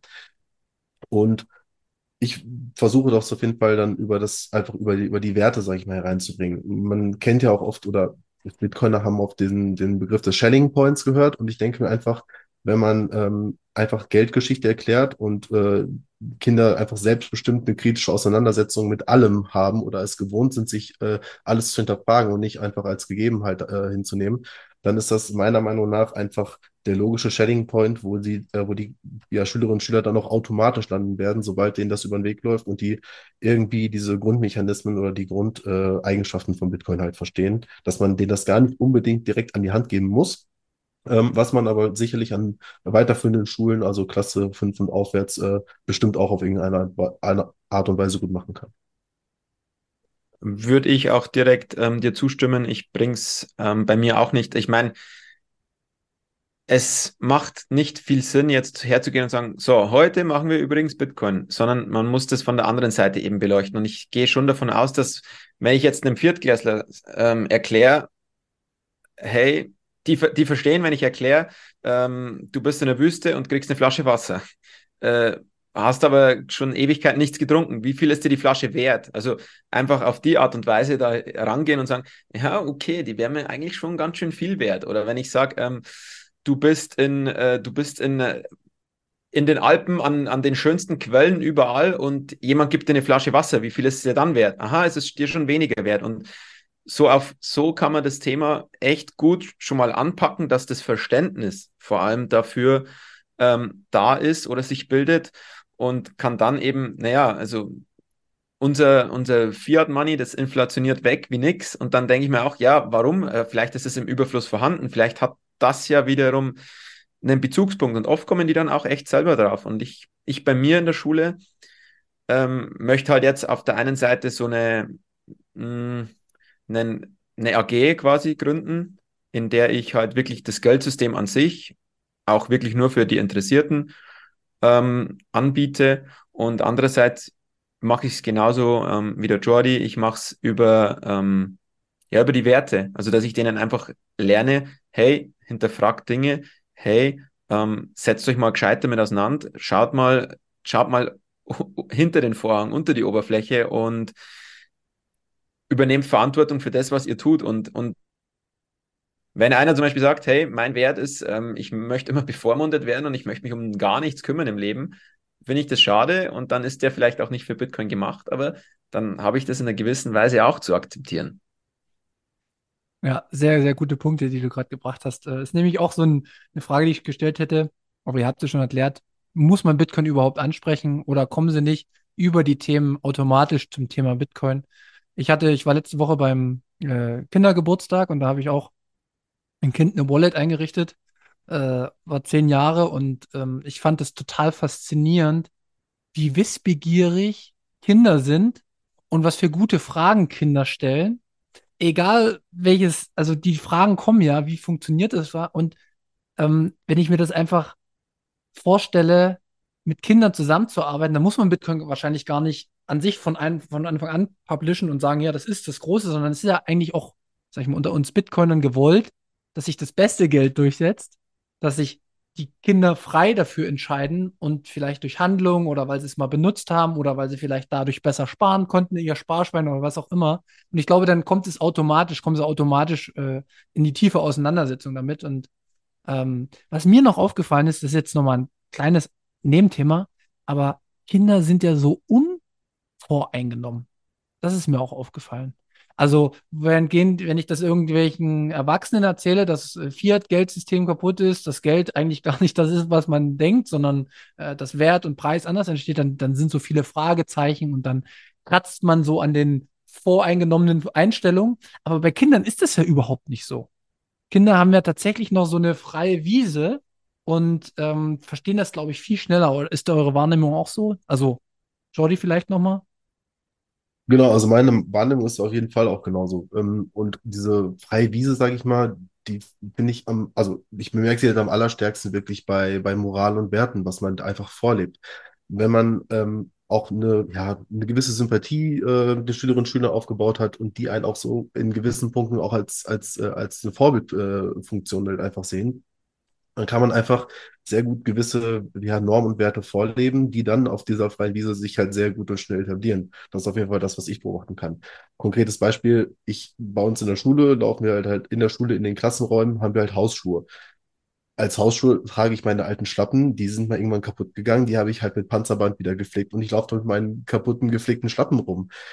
Als ich das die ersten Tage, Wochen gemacht habe, keine Ahnung, wo ich da angeschaut, ja, kaufst, kaufst du nicht neue Schuhe? Ich gesagt, die funktionieren doch noch. Da habe ich da einen Socken runter an, der hat ein Loch und ich lebe den das so vor, so ein bisschen ja, Low Time Preference. Solange meine Sachen noch funktionieren, brauche ich mir nicht sofort irgendwie was Neues anschaffen. Und ähm, das sind auf jeden Fall Dinge. Oder dann fragen die, ja, äh, hast du da eine ganz teure? Ich so, nee, ich habe einfach eine ganz alte Smartwatch, die funktioniert noch irgendwie, der Akku ist schnell leer, aber solange die noch funktioniert, werde ich sie nicht ersetzen. Und das sind einfach so dann gewisse Dinge, die ich äh, da gerne in der Schule vorlebe und wo ich mir auch ziemlich sicher bin, dass das auf diesen, ja, ich sag mal, freien, fruchtbaren Wiesen auf jeden Fall teilweise auch seinen Platz finden. Ich würde auch gern zu den freien Wiesen noch was sagen, weil das ist auch ja dann gleichzeitig die Gefahr, wenn ich eine freie Wiese habe, ähm, dass ich nicht missionarisch werde oder indoktrinierend, indem ich dann hergehe und sage, äh, es gibt jetzt übrigens äh, 37.000 Geschlechter, jetzt wieder als Beispiel, wo ich dann quasi hergehe und, und das wird auch zuhauf gemacht in den Schulen und dann wissen die Kinder nichts mehr mit sich anzufangen und das ist schlecht. Genauso schlecht ist, wenn ich jetzt in die Schule gehe und sage, hey, das Geldsystem ist komplett kaputt, aber ähm, vielleicht ist von dem Erstklässler der, der Vater arbeitet in einer Bank. Also das kann ich auch nicht machen. Und ich kann, ich kann nicht hergehen und sagen, ihr kauft jetzt alle Bitcoin. Und weil das ist auch wirklich die Gefahr dabei, weil eben die Kinder noch sehr leicht auch manipulierbar, jetzt kann man den Begriff so nennen, ähm, die lassen sich natürlich noch in die eine oder andere Richtung auch drehen. Und das passiert ja eben jetzt auch oft in Schulen, dass die dann genau in die Richtung gedrängt werden, hoffentlich. Und da müssen wir, auch wir Bitcoiner, schauen, dass es halt wirklich freiwillig passiert, dass man einfach eben, Jordi, wie es du sagst, ähm, du lebst es vor und wenn du es vorlebst und äh, mit deinem alten Haus schon noch rumläufst, dann nehmen die das auch auf. Und genauso ist es bei mir, wenn ich, die fragen mich auch zu Bitcoin, einfach weil ich es vorlebe. Ich habe denen das noch nie aufgedrückt, ähm, aber ich habe dann ein T-Shirt an, äh, Bitcoin Beach oder so, ähm, oder ja, Herr Wegmann, haben Sie Finanztipps für uns und so? Und dann sage ich, nee, ich bin, ich mache keine Finanzberatung, ich selber kaufe halt ganz viel Bitcoin und so. Also, und dann kommen die von Grund her schon, ja, und was und wie und warum und und dann schauen wir oft, hin und wieder haben wir schon mal gemeinsam den Kurs angeschaut und so und das, also auf die Art und Weise. Und dann weckt man auch die Neugier der Kinder. Und das ist eine ganz andere, also es hat einen ganz anderen Wert, wenn man es so bringt, als wenn man sich hinstellt und sagt, ich bin Bitcoin-Apostel Nummer eins und ihr müsst jetzt das alle machen und ich denke, das ist in ganz vielen Themen so, also in allen Themen. Jetzt habe ich fast ein schlechtes Gewissen, weil ich ja manchmal so missionarisch unterwegs bin. Aber ähm, bei meinen Anfängerkursen, die ich so für jedermann gebe bei unserem Meetup, äh, mein erster Satz ist, also ich möchte nichts an den Mann bringen, sondern ich möchte eigentlich, dass er hier rausgeht oder während ich den Vortrag mache, möchte ich, dass ihr mich als denjenigen ansieht, der euch Scheiße erzählt. Ich möchte, dass ihr so kritisch seid, dass ihr euch vorstellt, dass ich jetzt gerade ein Versicherungsvertreter bin und euch eine Versicherung aufschwatze, die euch arm macht. So. Und mit dieser kritischen Haltung wünsche ich mir immer, dass ich bei jedem Vortrag konfrontiert werde mit den Fragen, die dazukommen. Weil das ist mir nicht auch wichtig, weil wir selbst sind ja meistens immer der größte Fehler. Also auch das, was wir denken, ist ja immer nur unser Blickwinkel und ähm, deswegen finde ich auch nochmal die Frage, ähm, für unser Schulsystem ein bisschen. Ich würde da noch kurz ergänzen. Ja. Und zwar ist ja das auch wieder das Thema Eigenverantwortung. Also ich habe einen guten Kumpel, ähm, der weiß genau, dass gerade in der Welt einiges schief läuft. Der, der sagt, oh, ich muss Gold, Silber kaufen, keine Ahnung. Aber bei Bitcoin ist er noch nicht so ganz durchgestiegen und ich sage ihm halt immer wieder, hey, kann ich dir nur empfehlen, das würde super zu deinen Werten passen. Äh, aber es ist seine Verantwortung dann wirklich zu sagen, hey, yo, ich mache das jetzt Genau, und was ich noch äh, fragen wollte, ist wegen dem Schulsystem. Ähm, ihr habt ja gerade gesprochen davon, dass das auch negativ genutzt werden kann, wenn man die Wiese falsch bespielt, beziehungsweise falsch ist ja auch immer, was ist richtig oder was falsch. Ähm, wir haben ja eigentlich ein dezentrales Schulsystem, würde ich sagen. Also aus dem Föderalismus herauskommt, ähm, Bildung ist tatsächlich im, im Hauptthema noch Ländersache. Würdet ihr sagen, dass es trotzdem schon zu zentralisiert ist? Sollte es noch dezentraler stattfinden? Weil ich meine, ihr seid jetzt an Privatschulen, ihr seid ja quasi dann auch Verfechter dessen, dass es vielleicht sehr, sehr viele unterschiedliche Ansichten von Bildung gibt und diese Gesamtheit dann irgendwann äh, sich messen muss gegeneinander. Wie seht ihr das? Ich sehe es tatsächlich so, es kommt halt immer bei allen Themen des Lebens auf die eigenen Werte an. Und ich würde mich jetzt selbst schon als sehr, ja, libertär ist auch schon fast wieder so negativ konnotiert, aber ähm, ich bin großer ähm, Befürworter von freier Entscheidung zum Beispiel. Ähm, und das habe ich im Schulsystem meines Erachtens nach viel zu wenig. Ähm, es ist auch viel zu wenig dezentral und es gibt ja ein Thema, das zum Beispiel die Schulpflicht ist. Also wieso gibt es bei uns eine Schulhausanwesenheitspflicht? Also ich muss nicht nur eine Bildungspflicht quasi erfüllen, sondern ich muss auch in dem Schulhaus dann auch anwesend sein. Und das sind für mich alles Dinge, die mit meinen persönlichen Werten halt nicht einhergehen. Ich kann schon sagen, hey, manchmal ist es gut, dass die halt in die Schule müssen und quasi von ihren Eltern daheim wegkommen, weil da ist vielleicht das Leben noch viel schlimmer. Aber es deckt sich halt nicht mit meinen Grundwerten, die, die ich so vom Leben so für wichtig halte. Ja, ich äh, denke auch, dass natürlich ist das Schulsystem gewissermaßen dezentralisiert, äh, insofern, dass jedes Bundesland erstmal für sich selbst da die ganzen ähm, Vorgaben trifft und äh, treffen muss auch. Ähm, aber die einzelnen Schulen oder die, die, die staatlichen Schulen innerhalb von einem Bundesland kriegen dann immer noch alles von oben halt eben nicht bottom-up, sondern komplett äh, top-down halt vorgegeben. Denen werden die Lehrpläne vorgegeben, denen äh, die hängen auch in der Regel äh, geldlich am, am, ja, am, Geldhahn von den einzelnen Städten oder von den äh, Bezirken und ähm, wissen einfach, dass sie ja selber nicht großartig ähm, haushalten müssen, äh, beziehungsweise ist das da auf jeden Fall ein großer Unterschied zu, zu äh, privaten Schulen. Also ich sehe das halt bei, an der, an der privaten Schule, wo ich unterwegs bin, das weiß Jens wahrscheinlich noch viel besser als ich, wo ich das nur als äh, alten Vertretungslehrer dann bekomme. Wir müssen halt genau gucken, wofür geben wir das Geld aus, wofür nicht. Ähm, und Geld da zur Seite zu legen und zu sparen, ja, das macht im aktuellen Geldsystem nicht viel Sinn. Das ist den Leuten da auch implizit irgendwie so ein bisschen schon bewusst. Ähm, das heißt, da gibt's auch gar nicht die Möglichkeit, jetzt irgendwie, weiß ich nicht, Rücklagen zu bilden und dann, um dann in fünf Jahren noch äh, eine Sporthalle oder sowas dazu zu bauen. Ähm, genau, also dezentralisiert ist es von den, also von den Orten her, weil einfach in allen Städten Schulen sein müssen, aber das, was dort gemacht wird, das, was dort vermittelt wird, das ist, äh, so wie ich es auf jeden Fall beobachte, nicht dezentral. Und es geht auch immer mehr in, also in eine zentralisierte Richtung, weil es werden immer mehr Schulen geschlossen, es immer kleinere Schulen machen dann dicht und die werden in die nächstgrößere Stadt verlagert und dann wieder in die nächstgrößere Stadt. Und es ist zwar dezentral, aber meiner Meinung nach doch echt ein bisschen scheindezentral, weil, Jordi, wie du es gesagt hast, die Lehrpläne sind überall gleich und nicht nur die Lehrpläne, sondern ähm, äh, was, auf was wollte ich jetzt hier raus? Genau, es ist nicht dezentral. Ähm, genau, ich wollte von meiner, von meiner Seite her erzählen, weil ich ja jetzt, jetzt, gestern habe ich das fertig gemacht. Ähm, das Programm nennt sich allgemeine Schulverwaltung und so weiter. Und da ist jede Stunde, jeder Unterricht, jeder Schüler, jedes Fach, das der Schüler je in seinem Leben belegt hat, ähm, Erziehungsberechtigte, alles, also jedes Detail zentralisiert am Ende gespeichert. Und da war zum Beispiel gestern die Abgabe. Und jetzt bin ich eine private Schule, ich bin aber staatlich anerkannt und da, dadurch hängt man dann doch wieder echt sehr stark in diesem nicht so dezentralen System mit drinnen. Und das geht bei Lehrplänen los, an die müssen wir uns ähm, auch halten ähm, und hört eben bei sowas wie dem ähm, Speicherung von allen Unterricht, von allen Daten auf, ähm, hört es eben auf. Und es ist auch so, dass wir ähm, natürlich, weil wir staatlich anerkannt sind und uns an die Lehrpläne halten, ähm, Zuschüsse eben bekommen vom Staat, weil der sagt ja auch, hey, ihr habt ähm, 60 Kinder jetzt, so ist es an meiner Schule. Hm, muss ich 60 Kinder wenig unterrichten, wo ich dann Lehrer dafür brauche? Also können wir euch da diesen Zuschuss geben. Ähm, und ich dachte auch, das ist auch noch was Persönliches. Ich, als ich letztes Jahr ähm, den Job angenommen habe, also die, diese Stelle als Schulleiter, dachte ich mir, wow, cool, ich kann mich voll ausleben. Private Schule, es ist Montessori, das ist sehr viel mit Freiheit und keine Ahnung, was weiß ich alles. Und musste dann schon wenige Wochen später ernüchternd feststellen, uh, okay, wir sind doch noch ganz schön so hm, in diesem Konstrukt mit drin. Und das ist so ein bisschen dieses dezentrale, geht da doch schon ein bisschen verloren.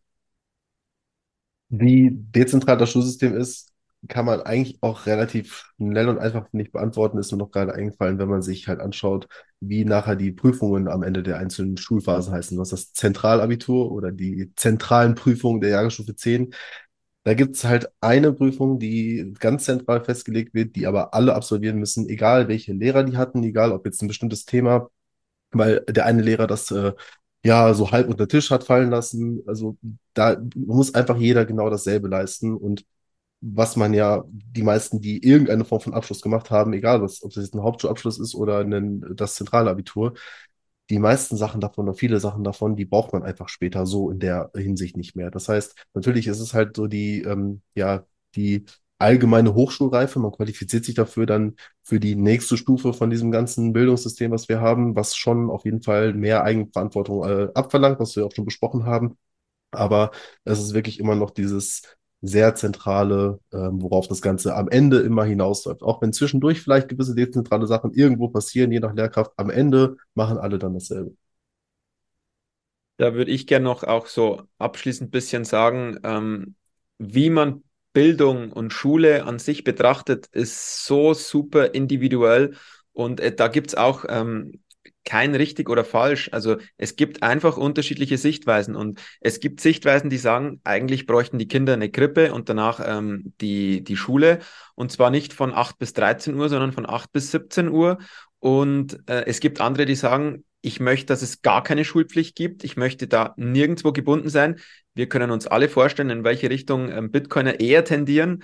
Und auch ich von meiner persönlichen Meinung her. Aber es gibt ja dort kein richtig oder falsch. Man kann niemand sagen, ja, Schulpflicht ist gut, weil man kann argumentieren und diskutieren. Aber es ist doch dann vielleicht für jeden unterschiedlich. Und das ist mir noch wichtig, auf jeden Fall zu erwähnen, dass, dass diese ganze Bildungsdebatte so irgendwie geführt werden muss. Also da bringt jeder was anderes mit rein und jeder bringt andere Werte mit rein. Und da gibt es nichts, was man allgemeingültig so feststellen sollte. Ja, äh, wir brauchen äh, Schulpflicht, weil fertig. Oder nee, wir sollten alle daheim bleiben und, und, und, und auf alles scheißen, sage ich jetzt mal, weil äh, es nicht. Also das ist mir noch wichtig zu, zu sagen. Ja, da gehe ich auch voll mit, äh, dass das tatsächlich auch, und das meine ich auch immer mit Dezentralität, Dezentralität bedeutet ja im Endeffekt, dass es ganz, ganz viele Versuche gibt, ganz, ganz viele Modelle. Und aus diesen ganz, ganz vielen Versuchen und Modellen äh, entwickelt sich quasi auch eine, eine, eine Bevölkerung oder eine, eine Gesellschaft, die sehr kritisch ist, schon aus diesem Ursprung heraus, weil sehr, sehr viele unterschiedliche Ansichten aufeinandertreffen. Und das ist für mich die Zukunft und nicht das, was sich quasi jetzt in eine andere Richtung der Zentralisierung und vor allen Dingen über die Jahrzehnte ist ja immer schlimmer geworden. Gefühlt für mich auch. Ähm, genau. Und da würde ich gern noch ähm, hinzufügen, dass das ja, ähm, wir brauchen Lösungen und ich glaube, eine Lösung wäre ein freierer Markt, nicht nur überall in der Wirtschaft, sondern auch bei Schulen, dass da einfach ein freierer Markt herrscht. Und ich weiß jetzt, wenn ich als Lehrer an der staatlichen Schule bin, ähm, in dem Alter fange ich an, die Ausbildung habe ich genossen. Ähm, wenn ich mal 60 bin, und da bin ich vielleicht 25, 26, wenn ich zum Arbeiten anfange, ich weiß grob schon, wenn ich 60 bin und dann in Rente gehe irgendwann, kriege ich so und so viel Kohle. Wie demotivierend ist es bitte auch für Lehrer? Weil die Lehrer wissen dann ganz genau, der macht gar nichts, mein Kollege und so weiter. Und ich habe eine super engagierte Lehrerin und die kriegen grob die gleiche Kohle. Und dann ist es aber nicht gleiche Leistung. Und das ist ja eigentlich sowas von demotivierend. Und also in die Richtung denke ich, dass man halt dann einfach sagt, hey, das ist ein richtig cooler Lehrer, das ist eine richtig coole Lehrerin, die kriegt jetzt mehr Kohle, ganz einfach. Und das ist viel zu unfrei eben auch im aktuellen System, finde ich. Also das, das äh, kenne ich aus meinem Berufsfeld auch. Aber gut, ähm, ich würde sagen, Markus, äh, wie sieht es bei dir aus? Hast du noch Fragen oder was? Ich würde so langsam den Schlussbogen spannen.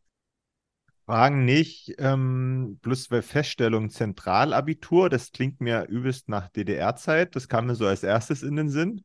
Ich weiß nicht, ob da irgendwelche Überbleibsel noch, noch da sind. Manche sagen ja, das Schulsystem zu DDR-Zeiten war gar nicht so schlecht, weiß ich jetzt nicht so richtig. Und ähm, was ich jetzt gerade zum Schluss besprochen habe, dass es in Sachen Verteilung und Anreiz unfair ist, im Vergleich vom engagierten Lehrer hin zu einem, der eher so versucht, die Jahre rumzukriegen. Gibt es denn nicht sowas wie diese, wie heißt das, Evaluierungsbögen da, wo, wo Schüler den Lehrer bewerten? Weil das wäre doch ein super Anreizsystem, wo die Lehrer komplett außen vor sind und dann von Schülern bewertet werden und anhand der Bewertung über die Jahre bemisst sich dann am Ende vielleicht auch irgendeine Art von Vergütung. Keine Ahnung, ob das denkbar wäre. Interessiert niemanden. Also die können bewerten, die Schüler und so, aber im Endeffekt interessiert es dann niemanden. Und dann kommt wiederum die Gefahr, ja, ich bin ein Lehrer, ich bringe euch wieder Gummibärchen mit, morgen ist die Evaluierung, ihr wisst schon Bescheid und so. Also ich glaube, das ist einfach ein sehr schwierig umzusetzendes Thema. Also ich meine, ich will auch gar nicht ähm, den staatlichen Stellen zu viele Vorwürfe da machen, weil ich glaube, es ist super schwer, das super gut hinzubekommen. Ich denke aber doch, wenn das ein viel freierer Markt wäre, dann würden wir eine ganz andere Verhandlungsgrundlage haben, wo dann, wenn ich gut verhandeln kann, wenn ich mit meiner Leistung überzeugt, vielleicht ein besseres Gehalt raushandeln kann und nicht, ja, du hast jetzt das und das studiert, das steht auf dem schwarz auf weiß auf dem Papier und das bist du.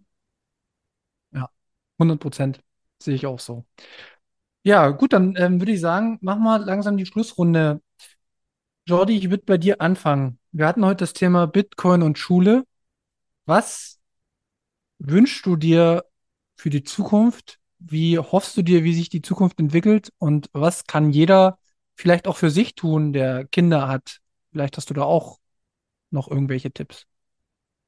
Hm, was ich mir für Schule in Bezug auch, wenn ich an Bitcoin denke, wünsche, ist, äh, dass einfach das Thema Geld mehr Platz in der Schule findet, dass irgendwie sichergestellt wird, äh, wie auch immer das dann sichergestellt werden kann, dass am Ende, äh, egal welcher Schullaufbahn, man irgendwann oder vielleicht auch zweimal oder dreimal erfahren hat, was ist Geld. Also natürlich gibt es gewisse Politiklehrer oder Sozialwissenschaftslehrer, die das irgendwo auch mit unterbringen, aber dann auch natürlich sehr aus ihrer äh, Brille oder durch ihre Brille beleuchtet. Aber ähm, dass dieses Thema einfach Platz findet, zum Beispiel im Sachunterricht, äh, fände ich einfach super, super sinnvoll. Und ähm, wenn ich so ein bisschen halt überlege, weil ich noch als sehr, sehr, sehr junger Lehrer noch hoffentlich sehr viele Jahre in diesem Beruf äh, verbringen kann. Wenn ich mir so vorstelle, wie würde ich es mir denn wünschen, wenn ich jetzt entscheiden könnte, wie es sozusagen, in welche Richtung sich das Ganze entwickelt, dann ähm, würde ich mir es so wünschen, wie Jens es auch einmal angesprochen hatte, dass einfach mehr freie Phasen auch in, an Regelschulen stattfinden, dass es ganze Tage oder ganze wirklich längere Phasen gibt, wo die Schülerinnen und Schüler frei arbeiten, wo die sich selber aussuchen, was sie machen. Das ist das große Problem. Das kann man nicht dann jetzt ab Schuljahr 2025, 26 starten, weil die ganzen Schülerinnen und Schüler, wie ich das auch schon einmal dargelegt habe, die müssen das erstmal lernen, diese Eigenständigkeit. Und wenn einfach wirklich ab einem bestimmten Jahr, sage ich mal, dann von den untersten Klassenstufen heraus jeder, der eine Schule besucht, egal welche, ähm, gesetzlich zum Beispiel, sei es nur ein Tag die Woche von den fünf Tagen, die man dann zum Beispiel zu Hause ist und frei was machen muss, wo man auch vielleicht sich vorher Lernziele mit seinem Lernbegleiter oder sein, seiner Lehrkraft äh, setzen muss und diese Lernziele am Ende dann äh, geprüft werden, ob sie erfüllt wurden oder wie gut sie erfüllt wurden, ähm, dann würde ich mir einfach wünschen, dass auf jeden Fall, ich sag mal, dieses ganze Konzept der Montessori-Pädagogik Stück für Stück mehr ähm, ja, Platz im, im, an Regelschulen und im aktuellen Schulsystem findet weil ich einfach denke, dass das einfach für eine, ja, für eine gesunde Gesellschaft, wo jeder auch ja eigen, äh, eigenmächtig äh, entscheiden kann und äh, selbstbestimmt entscheiden kann, äh, einfach die Grundlage ist. Ja, ähm, Jens, wie ist dein Abschlusstake? Äh, hast du vielleicht äh, als zusätzlich noch eben genannte Fragen wie zu Jordi, aber auch zusätzlich noch, hast du Hinweise für Eltern, die Kinder haben, die ähnlich vielleicht denken, die vielleicht unzufrieden sind mit dem Schulsystem. Was kann man denn machen jetzt? Weißt du, weil man kann immer sehr viel negativ das beleuchten, aber es ist manchmal auch schön zu sagen, pass mal auf, du kannst auch jetzt als Elternteil oder mit deinen Kindern ähm, bestimmte Dinge ausprobieren und das hat auch schon einen mega Impact, weil man ist natürlich immer nur auch begrenzt von dem System abhängig. Man hat immer trotzdem noch sein eigenes Leben. Eigenverantwortung, übernehmen.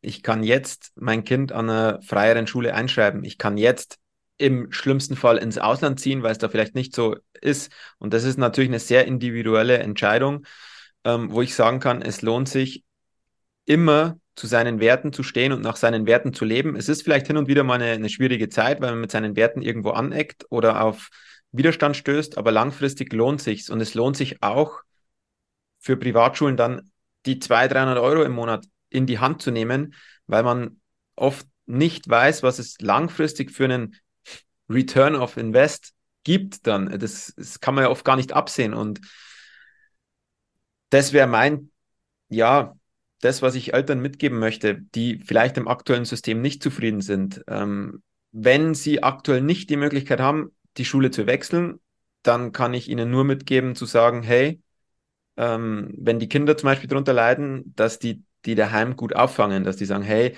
ähm, jetzt hast du zwar in Mathe einen Fünfer, aber es im Endeffekt ist egal. Du bist trotzdem wertvoll, du kannst trotzdem was. Schau mal das Bild, das du gestern gemahlen hast. Das war Wahnsinn und so. Also, dass einfach die das auffangen, wenn es in der Schule nicht so läuft, dass die das zu Hause machen und die Kinder bestärken äh, in ihrem Wert, dass sie was können, dass sie was drauf haben und super geile junge Wesen sind, die sich entwickeln und entfalten. Ähm, das wäre, denke ich, mein, mein Take, den ich jetzt aktuell an, an Eltern geben könnte. Ähm, neben dem äh, Thema, dass ich von Grund auf sage, hey, euer Kind sollte euch auch etwas wert sein. Und wenn ich mir einen Fernseher, wenn ich mir ein, ein recht normales Auto leisten kann, dann kann ich mir auch irgendwie leisten, ein Kind in eine, die, die entsprechende Entwicklung oder ähm, Schule zukommen zu lassen.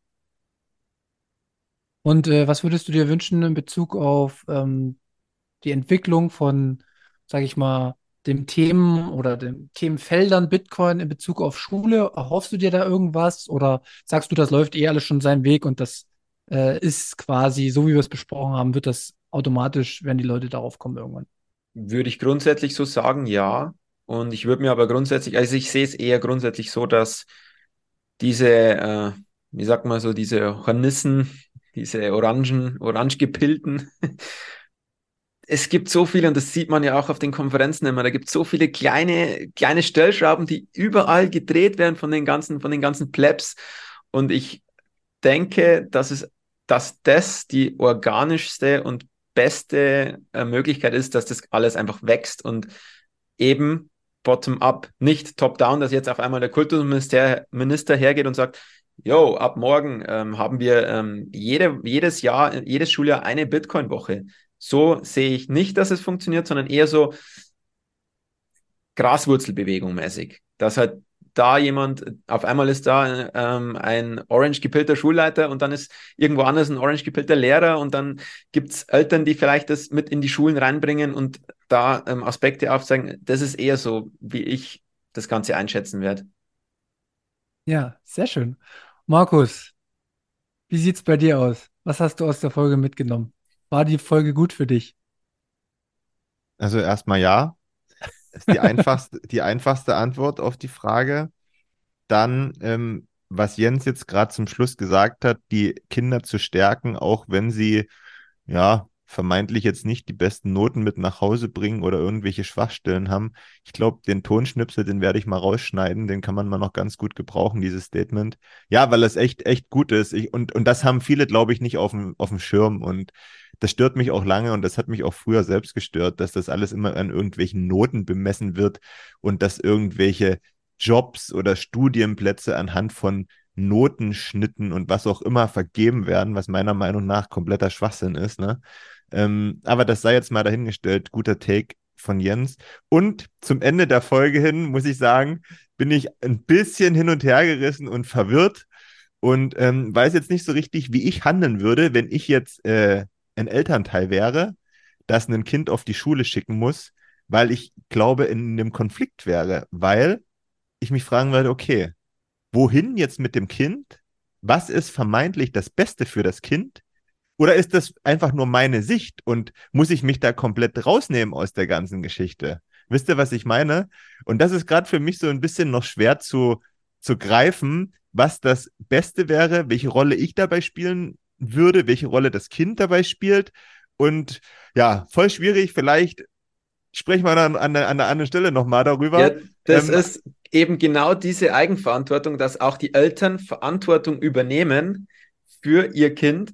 Und ich sage auch immer gern, ich nehme da auch echt die staatlichen Schulen in Schutz, ähm, weil es gibt genügend Kinder, die auch in staatlichen Systemen super gut aufgehoben sind, weil die zum Beispiel mit dieser Freiheit, die es jetzt an Privatschulen geben kann und zum Beispiel auch bei Montessori ganz groß geschrieben wird und diese Eigenverantwortung, mit der nicht umgehen können. Also es gibt genügend Kinder, die auch in staatlichen Systemen gut durchkommen. Und dann ist es halt eine Frage der Eltern, hey, was habe ich denn für ein Kind daheim? Ist es eher so eins, was eher schüchtern ist und mit dem Strom ein bisschen mitschwimmt? Ist es so komplett ADHS und äh, die ganze Zeit am Power?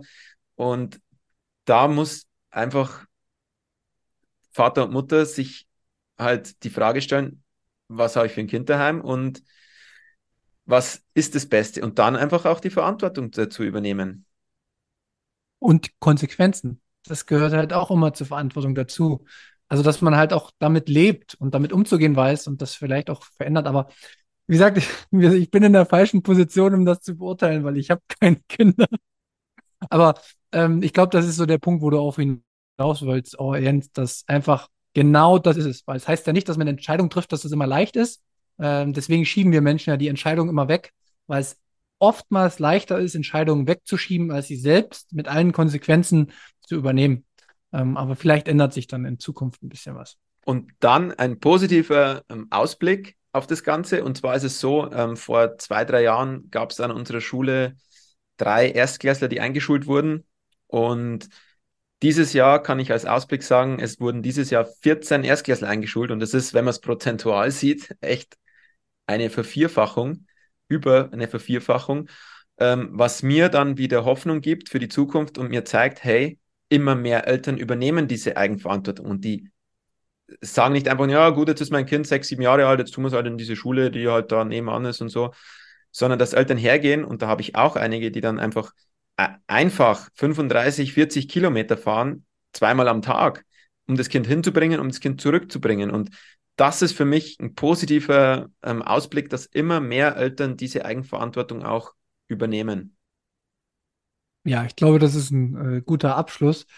Ähm, zum Ende hin würde ich jetzt noch mal euch die Gelegenheit geben, Jens. Ähm, du kannst noch mal kurz sagen, wo man dich erreicht, vielleicht über Twitter-Profile, wann dein Vortrag eventuell online kommt von der BTC 23, interessiert vielleicht auch noch welche. Wir werden das auf jeden Fall, wenn das jetzt die nächsten Tage oder Wochen kommt, auch noch unter die Folge irgendwann verlinken, wenn es soweit ist. Ähm, und Jordi, für dich auch noch mal, wo erreicht man dich? Wo kennt man dich? Was möchtest du in Zukunft machen? Das würde mich jetzt noch mal interessieren.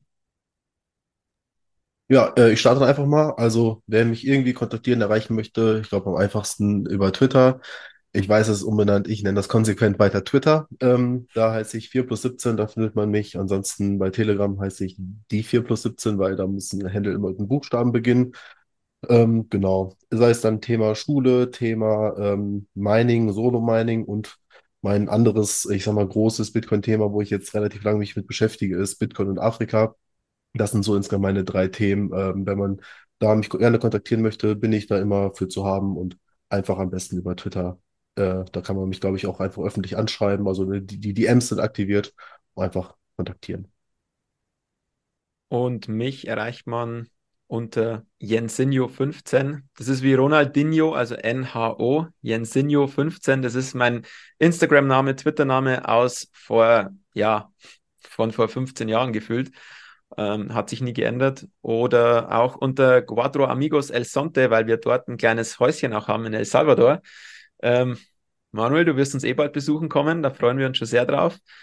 Und äh, ansonsten Homepage montessori-fichtelgebirge.de, das ist meine Schule, an der ich tätig bin. Und ähm, zum Vortrag, ja, ich bin gespannt, ob er online kommt, wann er online kommt. Ich möchte ihn mir vorher kurz mal anschauen, dass ich sage, dass ich das okay geben kann, hey, das können wir schon bringen, weil es ist ja dann draußen, so wie auch jetzt diese Podcast-Folge. Und wenn man solche Sachen sagt, die ich auch heute vielleicht plakativ, provokativ bisschen genannt habe, macht man sich nicht überall beliebt. Und äh, das wäre jetzt so mein Abschluss. Ich würde mich freuen über, über Vernetzen, über, über, übers Connecten. Und wenn jemand eine andere Meinung hat, ich bin jederzeit offen oder wenn jemand andere Lösungen hat, ich bin da jederzeit offen und freue mich da mega auf, auch auf den Austausch. Was ich noch nachschieben möchte, ist, äh, wenn irgendwer zuhört, der aus dem Raum Ostwestfalen-Lippe kommt, äh, dort haben wir auch monatlich Meetups, da bin ich eigentlich so gut wie jeden Monat am Start, außer wenn es mal ausnahmsweise nicht funktioniert. Also wenn man mich da auch mal persönlich treffen möchte, einfach vorbeikommen ähm, nach Bitcoin Meetups oder 21 Meetups Ostwestfalen-Lippe googeln, dann findet man das schon.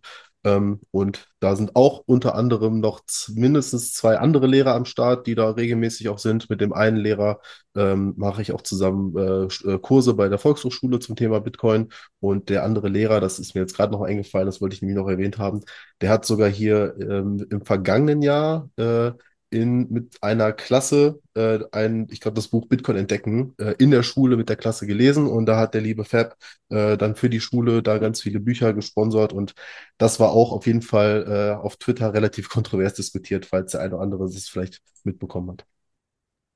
Ich bräuchte ein paar Lehrer, schick ein paar rüber. Oder komm du, nächstes Jahr Grundschule, ich suche noch einen Lehrer. Warum nicht, ne? Ja.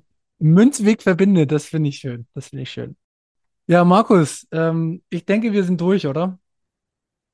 Wenn niemand mehr was beitragen möchte, sind wir, glaube ich, durch. Hm. Aber ich fand, das war eine echt gute Folge. Das war mal was anderes, ne? Als, als sonst. Hat Spaß gemacht, wieder ein paar Einblicke bekommen, die man sonst so nicht bekommt, weil man ja nun nicht in diesem Schulsystem drinsteckt. Ähm, und ja, vielen Dank euch beiden für die Zeit, ähm, für die schöne Folge. Ich verabschiede mich schon mal. Wir hören und sehen uns. Macht's gut, bis zum nächsten Mal. Ja, dann übernehme ich als nächstes. Ähm, ich möchte mich auch bedanken bei allen Zuhörern. Ähm, alles, was an Value for Value reinkommt, wird ähm, grob geviertelt. Also ich werde euch das zukommen lassen, Jens und äh, Jordi. Dauert immer ein bisschen, aber wenn ihr Spenden habt, wenn ihr die Folge gut fandet, wenn ihr eine Fortsetzung wollt, lasst uns das wissen. Ähm, wenn ihr auch mal vielleicht eine Diskussion gehen wollt und ihr habt eine andere Meinung, ich glaube, da sind wir, wie schon gesagt, sehr offen für. Ähm, ja, die Sachen werden an euch weitergeleitet und die Abschlussworte, äh, ihr könnt euch das einteilen, wer das von euch haben will. Die Schlusssätze. Ich verabschiede mich schon mal. Macht's gut, bis zum nächsten Mal und vielen Dank. Dann fange ich gleich an mit meinen Abschlussworten. Ähm, es war ein sehr schöner erster Podcast für mich und ich bedanke mich für die Einladung und fürs Vernetzen. Und so bleibt mir gar nicht mehr viel zu sagen, außer von Herzen danke und ich freue mich, wenn wir uns alle wieder ähm, live und in Farbe sehen. Danke euch. Ja, ich äh, denke und hoffe auch, dass wir das ganze Thema irgendwann in Zukunft nochmal aufgreifen. Sei es in ein, zwei, drei oder vier Jahren, das ist ganz egal. Ich glaube, der Space wird uns noch alle lange begleiten. Ähm, da wird es auf jeden Fall, hoffe ich, irgendwann eine Anschlussfolge geben. Und was ich auch sagen wollte, alle Sets, die ich hier bekommen sollte, irgendwie Value for Value, die fließen direkt weiter nach Afrika, nach Tansania an äh, gewisse Projekte, bei denen ich aktiv bin. Dann schicke ich meine nach El Salvador an Bitcoin Beach. Ich behalte sie selbst. also dann macht's gut, bis zum nächsten Mal. Tschüss.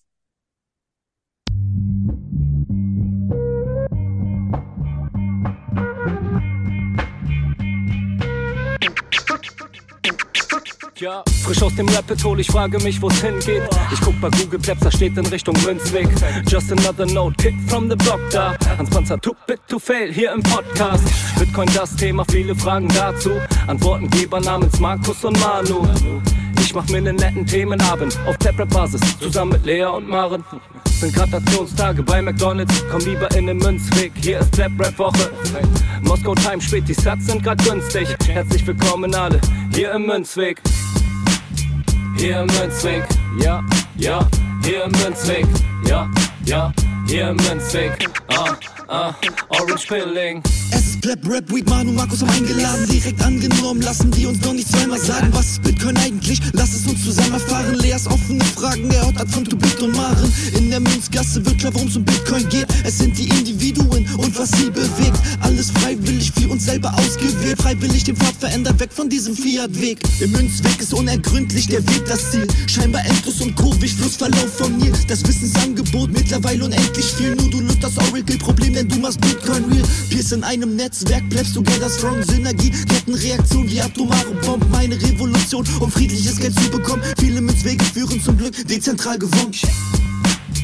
Hier Münzweg, ja, ja, hier Münzweg, ja, ja, hier Münzweg, ah, Ah, Orange Pilling. Ich seh ein Blockzeichen am Himmel, Einsatz für den Doktor. Weil im großer Notfall, steig in den Helikopter. Adresse Münzweg 21, Orange Pilz im Medizinkoffer. Take off, Alter. Digga, Digga, Beat.